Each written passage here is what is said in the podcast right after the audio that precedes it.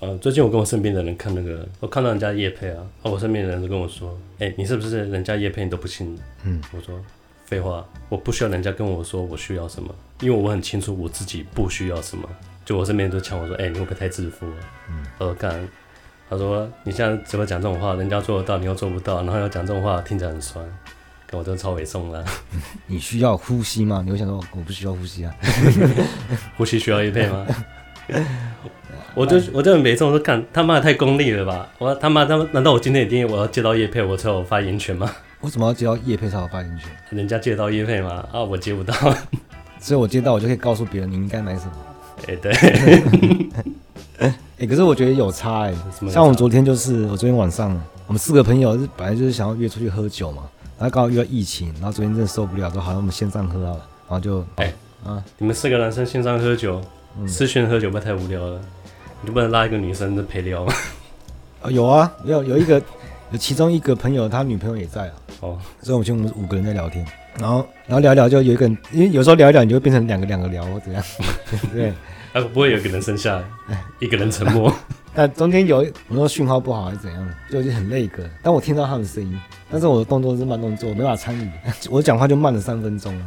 对，三分钟。对啊，但网络就很不好。我感觉我一直活在过去，他们活在未来，我 一直跟不上他们。我说我领先你三分钟的宇宙。他们还说，欸，他们感觉这种陪伴蛮特别的。然后就我还看一看，有个朋友开始介绍牙刷了。我操！把牙刷拿到镜头说啊，你看这个什么？他这种用了之后，牙齿又不会出血，这样然后牙齿变白。推是推荐我们。哎、欸，你看 YouTube 被人家业配就算了，你朋友聊天有被业配，对吧？敢突然有广告，可是我觉得有差，就是你看他这样一讲，哎、欸，我觉得我都想要带一组啊。哎、欸，我觉得功利主义，嗯，我不喜欢这个这个说法，这个说法，你可以说效益主义。对，我说应该叫功效主义。对，这只是翻译问题，但是你可以把它当成效益，你听起来可能就不会这么不舒服。嗯，哲学在翻译本身就有很多问题。我说的不是什么英翻中的问题，我是说是这个哲学家他想的。翻译到语言中的这个距离，哦，还有翻译者他的那个他的理解，对啊，所以我们我们根本不知道我们跟这个哲学家的距离有多远。但是为什么我们要知道我们跟他距离有多远？这个其实有点文本主义啊，就我们好像我们一定要知道他在想什么。就可能你去看电影嘛，有开放式结局，然后就很多影迷啊就跑去追问导演说，到底结局是什么？一定要一个导演的讲法，导演的版本，他们才能确定下来。好久没看电影了，嗯，哎、欸，我想起来了，嗯，我之前不是说那个。艾兰摩尔他很生气，很生气，守望者的守护者的电影吗？哦、我知道原因了。哦，我我可以知道他为什么生气。他他为什么像地下道的地下道上面的蛆一样？因为电影他塑造罗夏，他还是个英雄，我们会喜欢罗夏这个角色。我蛮喜欢的。对我，我大家都会喜欢嘛。呃，因为漫画里面罗夏他就是就是个废物人渣。他是他会一直想要，他是放不下他的英雄身份，嗯、跟他英英雄那个浪漫的色彩，嗯，对，所以他是他是放不下他自己过去的执念，嗯，然后干干一些人渣的事情，而且他最后对，而且他最后是是毫毫无忏悔之心，不是毫无忏悔，他是毫无毫无意义的死在路边了。哦，对，他说，可是你电影他把罗夏塑造成，因为他本来是反英雄电影，他把他塑造成一个英雄形象，嗯、那给他这么悲壮的结局，嗯。对吧？所以难怪作者会很生气。你是不是搞错什么了？对吧？那你不就回到以前那个套路了？哦，说的也是哈。你确定吗？因为你有看那个吗？漫画吗？没有。你是看别人解说是不是？对。哦，如果是这样子的话，那我觉得蛮合理的。如果我是作者，我也不生气，根本就不是我的意思啊。可是这样讲起来，因为电影它是改编嘛，嗯，改编到底是以作者原的意思为主，还是以导演的意思为主？对吧？这也是一种翻译问题啊。嗯，为什么一定要重视作者的解释意义呢？因为就有人喊出作者已死嘛，就是你这个作品发表之后，你怎么想已经不重要了。我们我们大家各自解读。我知道你的作品是小孩生出来就没你什么事，你就不能去干涉了。嗯，这个有点那个泛自然论呢。哎，讲到那个，我想到嗯，《迷雾惊魂》哦，嗯，当年那个结局我是超喜欢的。它跟小说结局是一样的？不一样啊，不一样吗？对，那时候我很喜欢这个。我很喜欢这个结局，因为我看小说有一票人在那边骂，他说小说根本不是这种结局，乱演乱改编，一片骂声。直到史蒂芬金他出来说很喜欢电影结局，对啊、我心里说更爽了，妈的，他太爽了。他就是说那时候写的太快，没有想清楚，我还发现电影帮我改变比较好。哦，原来还有这一招。作者也可以改变他的想法嘛？对，你说像金温修订版，对啊，但但我心里总有点被背叛的感觉。那直接这个这个人设要改啊！喂，我的神仙姐姐死掉，在我心目中死掉。神仙姐姐。王语嫣。啊，哦，可我觉得这样也是啊，因为他改编王语嫣，就代表金庸他心目中的木下，哎、欸，不是木下，夏梦。哦，夏梦啊，看听起来像意淫变态，夏梦很像周星驰那个那谁，以梦啊，对吧？启梦，启梦啊，对啊，就是金庸心目中女神夏梦，嗯，他是以她为原型去创造王语嫣的。可是修订版之后，代表金庸已经放下他心中的执念了。王语嫣不是圣母婊吗？后来变婊子啊，没有圣母了，圣母拿掉。好，欢迎来到今日哲学，为你提供最新的哲学资讯的婊子。我是迪亚哥。我们今天来聊神秘主义，但是聊神秘主义有个前提，就是大家知道它本身是不能被讨论。今天节目讲太禁忌了吧？今天节目听完了，你什么都得不到。但是如果你有得到的话，请你也忘记它。我们变讲的好像是很危险的东西啊，没有危险啊，但是很神秘啊。那什么东西很神秘？神秘哦，所有未知的东西都可以算神秘学啊。我觉得我们节目就蛮神秘的。好的，只有声音而已嘛。对啊，你也看不到我的脸，你也不知道我的本名是什么，你也不知道我的身份啊。我有时候讲东西啊胡说八道，但有些点像真理。如果完全有一种成为邪教的潜力啊。你这讲的我们好像古城的地狱一样。那、啊、我们之前说过，就是我们现在面临的时代是什么时代？就是被科学驱魅的时代。这个驱魅就等于说除魔的状态。就是在启蒙之前，我们强调理性之前，这个世界充满了魔法。你可以用想象一个古代人穿越到现在的感觉来理解。呃，要怎么怎么说这个宗教这个东西，它需要很多神秘的色彩去保护它。很多东西说白了就没人会相信的。嗯，可是科学就驱魅，就是把它这个对。但是宗教说。这个东西是不能说的，对，所以他会跟你说禁忌，嗯、就是不要再问，不要再说。对，他他是不能被驱魅的，对，而且有有些地方是教条，你就要无条件的相信，但是你不能接受的话，你就是被这个理性困在这边。现代的科技比魔法还神奇了，但是我们可以用科学的方法。哪有？我觉得魔法更神奇啊！我没有魔法，我当然觉得它更神奇啊！你想象我们的魔法是怎样？如果没有科技的话，我们魔法可能就是火球术。还不错啊，我可以传送术跟隐形术。对，但是有网路比起来，我觉得网路比那火球术还重要吧。网络的东西要先普遍化之后才重要。如果只有我，网络没有普及化，只有我一个人会火球术，我不叫屌，好不好？都是全部人都会火球术，跟大家都有网络用诶。诶。太可怕了！我我串联说，哎、欸，激活它，不是吧？我球术的吸引力没那么大嘛。一般人都会选网路啊，网路比魔法好太多了，好不好？嗯、就是因为我们可以用科学方法去把握它，把握网络是什么嘛。虽然我现在不懂啊，但是你一定可以查一些资料，然后去问人，你也知道网络是怎么运作的。反正一旦我们知道它的运作原理之后，它就不神秘了，就是我们理性战胜了魔法，或是说我们消灭了魔法。哦，就像平常都用平板，没什么。有一天把平板打开，都觉得好神秘。嗯，我也是这样想诶。你看我的皮肤，人长这个样子嘛。但是我把我的身体撕开来，里面是内脏，这些内脏让我运作，而且我感觉好奇怪啊。你会觉得你的器官跟你的意识是独立开不同的个体？我觉得我这个人属于这个外表，包括大脑也不能代表。对啊，这个有一个很奇怪的执念这样子。但是学术圈对神秘主义的轻视，就忽视了人对神秘主义的重视。我们还是非常喜欢神秘主义的嘛，而且我认为对神秘主义有追求的人，他同时就是追求幸福的人。幸福，这是怎么说？就是你想有一部分的神秘主义，它要转变成一个东西，这些魔法它融入到什么游戏啊，或在文学啊、科幻小说嘛，在音乐、宗教、艺术上。还有就变文化而已吗？除了文化之外，还有像老高或他的徒子徒孙那些这些作品，他就是还有画了一个安全的界限，就是说他是建立在虚构之上的。他已经跟你说过他是虚构的，而你还相信的话，就是你自己傻。可是他有没有可能，他其实是真的？因为他被主流学术圈拒于门外嘛，所以他用这种方式告诉你：你想要这个世界上有多少人一个人在家里啊，心里想说这一定会成功，那开始跟你讲卡梅。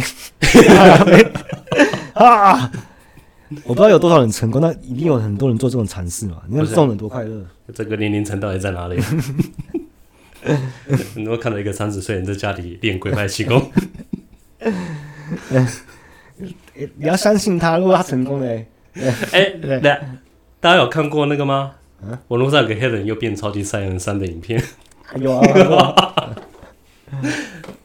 可是，在他心目中他，他他成功了。哎、欸，等一下，啊，你现在讲神秘学跟我想的不太一样。啊，神秘学反正跟你想的不一样。其实神秘学不能被讨论。欸那、啊、我现在我们现在都在乱讲而已。像闭门弟子，为什么要说闭门弟子？有些人就以为说，那弟子已经是学无奇才。这个的意思就是说，不是那个，嗯，不是我们正派武功是一片白纸。我华山派的奥义是白纸，呃，不要跟外面讲。然后说啊，师傅，那我现在要练什么？不管，你下去干掉捡高手再回来。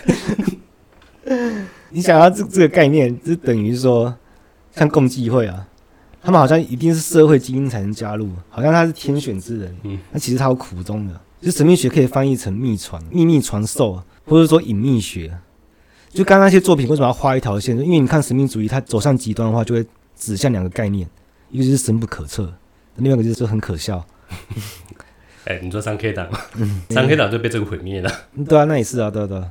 所以还有一个折中的方法，就是让你在虚构的基础上去相信这个，就是刚刚说的科幻小说那些嘛，你就可以接受。然后当代哲学就是完全理性的过程了，这种强调理性一直到黑格尔达到高峰，然后黑格尔到海德格，这是一个很难跳过去的坎。我还在尝试啊，就是之后应该会讲，就一一直有这个问题困扰着我们，就是这问题已经一百年前就解决了，但是为什么我们看不懂这个答案呢？就是就是说为什么台湾是重理科轻人文？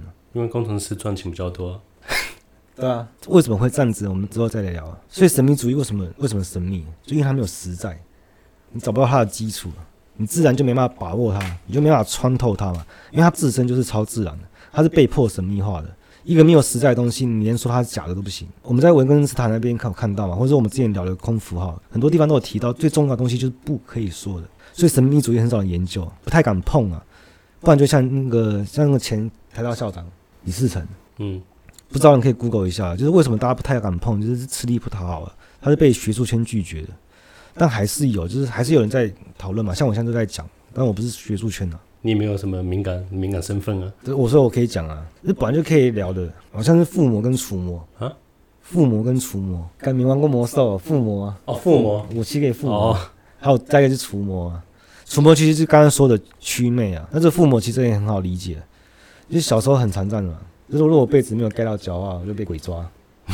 哎，也不知道这种想象力是全人类都共有的。我让我小时候有个秘密啊，就是我的玩具只有一种而已，嗯，就是不求人。这哪是秘密？我全家都知道。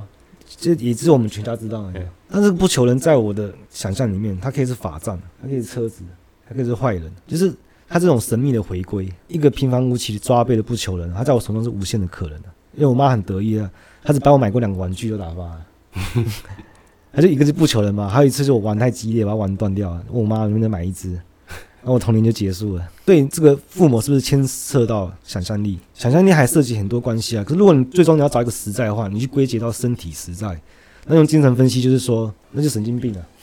可是它其实它还涉及很多东西啊，像父母它等于也抛弃了因果律啊，因为我们相信世界万物不是因果在作用，我们看起来有一种目前有一个东西是在运作啊。就是量子力学，就是如果你觉得魔法炼金术很荒谬的话，那你试试看量子力学嘛，就是还觉得哎、欸、还行吧，更荒谬吧，更不可理喻。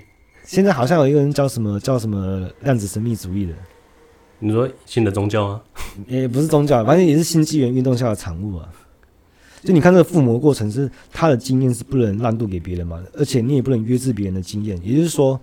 我将不求人赋予魔法，就我跟你说，你拿着它又带来好运，你现在只能选择相信我，不然就是不相信我。你给我吐脚，我就相信吐脚。那如果你相信吐脚会带来好运的话，这就是这种洗脑。所以你不要以为之后邪教会洗脑，任何理论都是在洗脑。再就是说，它的秘密的内部传承，所以我们刚刚说它是被迫的嘛，它不是故意要那个神神秘秘，因为它跟显学是对立的，它是一种被拒的知识，也是因为神秘学它本身没有实在，然后学术界它没有没办法介入。所以他不得不秘传。因为如果你有看《南方公园》第二十世纪，它不是有个疫情特辑嘛？那里面就有那个川普的支持者，就是一个特别的组织嘛，匿名者 Q Q，对他们极右翼的阴谋论啊，就他们跑去当家教嘛，等家长一离开，他就把小孩拉旁边开始洗脑，这世界怎么运作的，背后的什么影子政府、大财团如何控制这个世界？你看这个解释模型，它有很大的问题，就是它是建立在一个隐秘的实在上面，你这个模型基础它就不牢靠啊。你说密传就密传，如果真的是密传的话，那你还知道？那我看有没有很隐秘嘛？这就跟斗争俱乐部的前两条规则一样。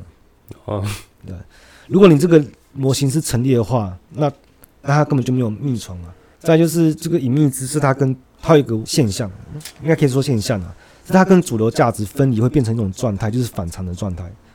反常就是说被主流价值压抑所造成的，它会产生很多。那我讲其中的，就是像人会有叛逆的特质嘛。就你不让我说，我偏要讲，讲到最后会变成什么？就变流行文化，对不对？什么东西变流行文化？被主流价值压抑的东西，被压抑的会变流行文化。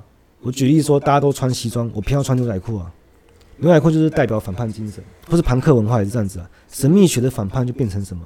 就我们之前提到的转变，它变成科幻小说、电影、游戏。这些充满超能力的或是魔法的，它变成一种流行文化。这样有讲有没有意识到，就是流行文化为什么也会被学术圈排斥？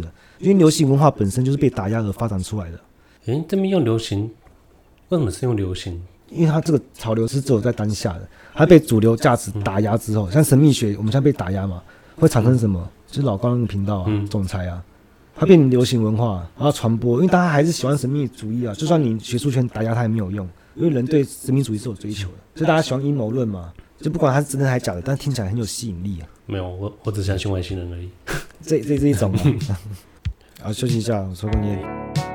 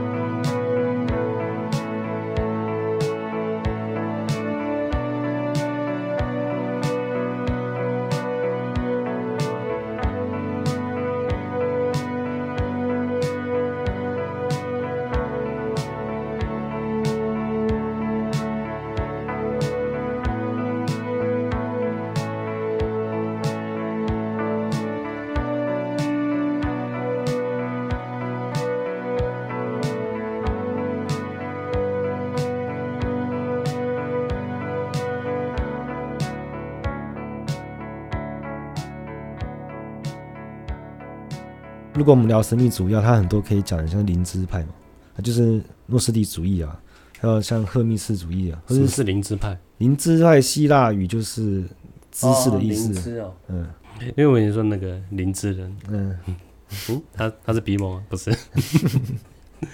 然后还有像神智学或是新柏拉图主义，但我们这个下集再讲啊，因为我想要最后想讲一下那个系统化，就为什么要系统化？因为平时有感觉，就我们日常生活话都是随便讲的。你说废话，我们是靠废话构建日常生活的。就如果你去问一个人的意见，或是某个议题的评论啊，他可能就一两句就结束，顶多讲一段话就结束了。嗯，我觉得不错啊。他知道讲多的话，他们就会发生逻辑不自洽，这种事情很常发生啊。就有三个原因，哦、不是露馅吗？也不算吧，应该算是。为什么讲话会会逻辑不自洽？嗯。因为是没有中心思想，就其实因为我们平常没有什么没有这个条件的，像你我问你说，哎，啊你假日过得好吗？你只能说，哎，还不还不错啊，怎样？你不能一五一十的讲啊，如果你要一五一十的讲话，你不知道花一天或更久的时间，没有必要也没有兴趣做这个事情啊。所以你问你议题也是啊，你懒得听这个长篇大论，那在这个语境下是没有这个条件，我说日常生活了。那第二个是你没有理论基础啊，很多人都会说你只是理论上嘛，那好像理论是很不实际的东西，但理论才是你论述出发的地方嘛。它的确本来就不完美啊，它本身就有容错空间，不然就不叫理论，叫定理就好了嘛。第三就是没有系统化，如果你论述没有系统化，就代表说没有说服力。系统是会形成一个完美的闭环。它是毫无破绽的，因为对方只能选择相信或不相信嘛。你要么接受整个系统，不然就拒绝整个系统。你最一开始就要先选择你要不要相信这个系统。所以说，就是使命学没有实在这件事情啊。不要说外星人，如果是说上帝存在嘛，就像新柏拉图主义会说，这世界上至高的上是太一，康德也是这么讲。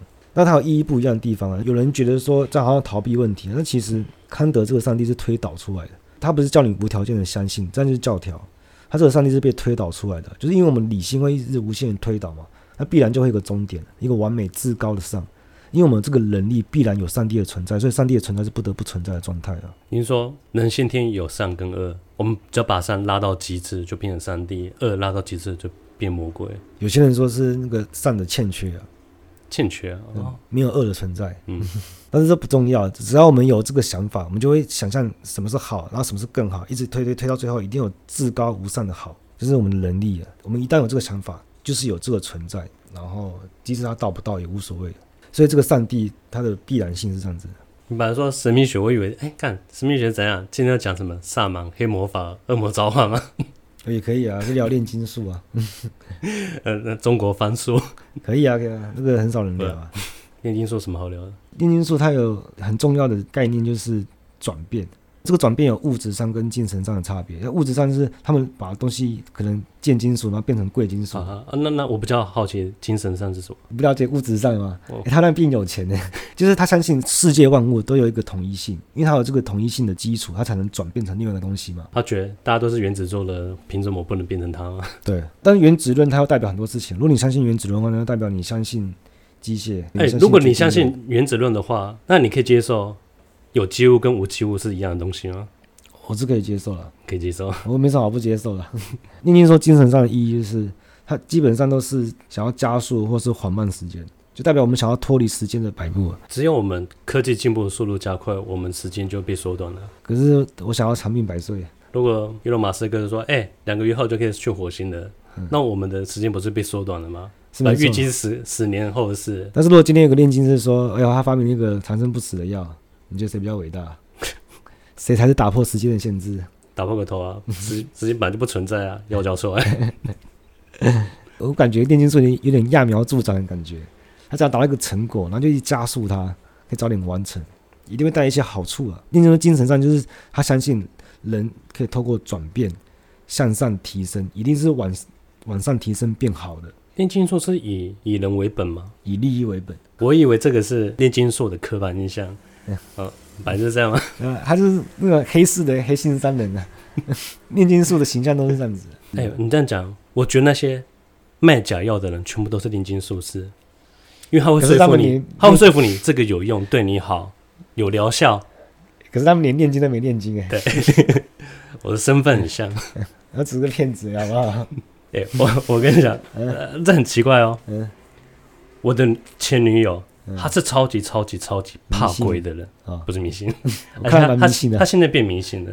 他现在身边有很多那个，他就是有迷信的潜力啊。对，有很多那种神棍朋友。嗯，不管他非常非常怕鬼。嗯，跟他跟我讲一句话，我超惊讶的。嗯，我跟他一起去澳洲之后，他就说澳洲根本没有鬼。嗯，我换个环境，他的恐惧就消失了。可可他的鬼都是僵尸那一种。不是，他说他会怕是因为。他所处的空间或者他的环境，嗯，他会觉得有更可怕的东西，他会让他出现遐想，嗯，会令他害怕。可是他在欧洲说，他从来没有出出现过这种恐惧跟遐想，他都没有幻想什么毒蜘蛛跑跑出来。哦，那他就是野生动物一样，这也会害怕吧？可是他不是鬼呢？他说没有鬼，他都是鬼蜘蛛嘞，鬼蜘蛛还有更不可怕了。嗯，欧洲，你该害怕应该是蛇啊。嗯呃，我觉得这个就蛮好，蛮好玩的啊，因为我们做的东西，我们住的地方是很破烂的那个拖车公园啊。嗯，环境你要说很糟，也可以很糟啊。可是它就是就无法无法激起他的想象力。会不会是潮湿的地方才会觉得这样？哎、欸，跟潮湿有关吗？如果你觉得很干燥，很舒服、啊。如果你讲跟潮湿有关，我会想到个很可怕的。这样，你还记得总裁讲那个霉菌的故事吗？哦，潮湿霉菌，它是不是掌控我们的思想，被控制？嗯，这就是神秘主义。那我觉得这很有趣啊！你追求这个，这个神秘主义没什么问题啊，是很开心的事情。为什么我们人会会有想象力这种天赋？嗯，因为我们人有一种先天的倾向，我们喜欢胡思乱想、沉浸式的体验，沉浸式体验。嗯、我们任何的文学、小说、电影，全部都是音乐哦，音乐也算。所以，我们是有大脑是有先天被欺骗的本能。希望被欺骗的本能，这是艺术非常重要啊。所以你说上次说有个哲学家说什么？他说宁愿活在一个有欺骗的世界，也不要活在一个没有欺骗的世界，因为这代表说人人们还愿意相信别人。欺骗的前提就是你要相信嘛。嗯，所以他三体那种世界他就无法接受。哎、欸，这样讲讲，我觉得正确。嗯，我我觉得世界没法没有谎言的话，我们世界是无法建构的。对啊，建构我们的现在的。系统跟规则，嗯，而且基本上我都蛮相信别人说的话，就算他说，就算他说话之后自打脸的话，就他可能说他从来不会迟到，那下次给我迟到，我想说啊，可能他只是太累了。对啊，这不是欺骗吗？那误解欺骗，就是因为我们智人会愿意被欺骗的倾向，所以我们才会有宗教，我们才会相信故事啊。尼安德塔的德特人，尼安德塔人，对吧、啊？他就是。不愿意相信的有这个理论呢、啊，但是这个也只是理论而已，也可能不是这回事啊。尼安德塔他没有办法那个、啊、组织军队去去为了一个信念去发动战争啊。可是为什么他是理论？就是说尼安德塔人难道他真的没有这个能力吗？他都已经被消灭了，你凭什么说他没有？搞不好他们有啊，嗯、但是他们是另外其他原因被消灭。反正历史是那个胜利者写的嘛，对啊，搞不好他们是被什么那个火笔砸死，火笔 对吧？